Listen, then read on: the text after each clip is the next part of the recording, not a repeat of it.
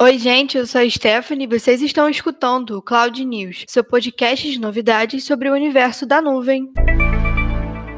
E hoje, no seu podcast de notícias sobre tecnologia em nuvem, a gente vai falar um pouquinho da série de eventos Google Cloud 2021 Summit. A gente vai falar também sobre a tecnologia da Google Cloud que tem ajudado bastante na vacinação e sobre algumas novidades no Google Workspace. E começando pelo evento, que claro vai ser online, ele vai começar em maio e essa série a partir do dia 26. E o primeiro dia do evento vai mostrar aos participantes como as empresas líderes estão impulsionando a diferenciação competitiva usando tecnologias do Google Cloud para construir suas nuvens de dados e transformar dados em valor que impulsionam, é claro, a inovação. O Summit vai ter palestras com o vice-presidente e gerente geral de banco de dados, análise de dados e looker do Google Cloud, que é o Garrett, e também com o CEO da Zebra Technologies, para discutir um pouco como conduzir a transformação com uma estratégia de nuvem de dados unificada. Caso você tenha interesse e queira saber um pouquinho mais sobre análise de dados, a gente tem um webinar de looker disponível no nosso canal do YouTube e o nosso último episódio do Cloudcast foi sobre tomada de decisão baseada em dados. E a gente vai deixar o link aqui na descrição desse episódio. O Google também vai ter um outro evento esse ano chamado Cúpula de Serviços Financeiros, que vai acontecer no dia 27 de maio. Esse evento vai ser online, vai ter aproximadamente duas horas e também vai mostrar como o Google Cloud está ajudando instituições financeiras, incluindo algumas bem conhecidas, como PayPal, Global Payments, HSBC, Credit Suisse e várias outras. O Google vem ajudando essas empresas a desbloquear novas possibilidades possibilidades e acelerar os negócios por meio da inovação e melhores experiências do cliente. O link para esse evento também vai estar na descrição do episódio. Agora falando um pouco de pandemia, infelizmente a gente ainda tem a Covid como pauta, mas por outro lado a gente também tem o Google Cloud que está trabalhando no mundo todo para ajudar os líderes governamentais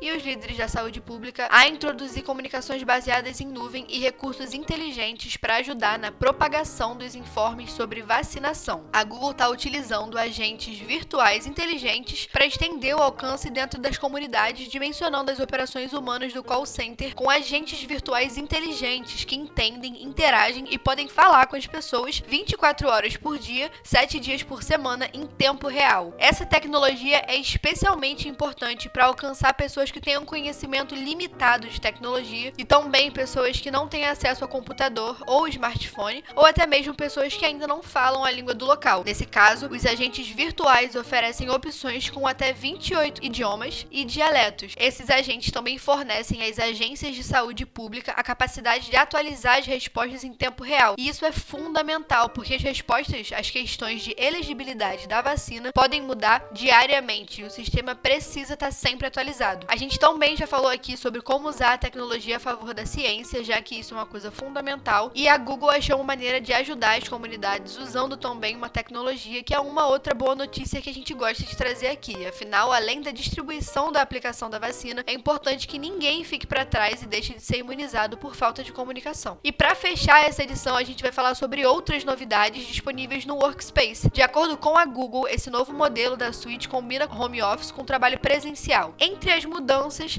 estão os recursos para melhorar as chamadas no Meet e para garantir mais foco durante o trabalho. O Meet vai suportar mais de um dispositivo por usuário, para quem desejar ter uma experiência de segunda tela e a opção vai ser levada nas próximas semanas para quem usa o Nest Hub Max e outros dispositivos compatíveis, é claro. A ideia é usar notebooks e celulares como telas secundárias para facilitar o envio de algumas mensagens. Além das mudanças nas chamadas pelo Meet, os usuários do Workspace também vão poder adicionar um novo tipo de evento no Google Agenda. Com essa nova mudança, vai ser possível definir um momento do dia para reduzir as notificações e evitar distrações para que você consiga se concentrar nas suas tarefas mais urgentes. E essa é uma boa dica para quem faz uso do método Pomodoro. Para os trabalhadores da linha de frente na pandemia, o Google Workspace Frontline está sendo lançado nas próximas semanas com aplicativos como Gmail, Chat, Drive, além de outros recursos de enfermagem, mercados e centros de distribuição. Segundo a Google, a solução vai facilitar a criação de aplicativos com o Google Planilhas e o Drive. A ideia é permitir que o trabalho seja concluído rapidamente ao digitalizar tarefas como coletar dados, relatar alguns riscos de segurança e gerenciar o pedido dos clientes. Tudo para facilitar e agilizar a sua vida, como sempre. Siga a IPNET nas redes sociais e fique sempre por dentro não só das novidades, mas também de todo o material que a gente produz para te ajudar a crescer. E esse foi o Cloud News de hoje, seu portal de novidades e informações sobre tecnologia em nuvem em até 10 minutos. Até a próxima semana e bom feriado!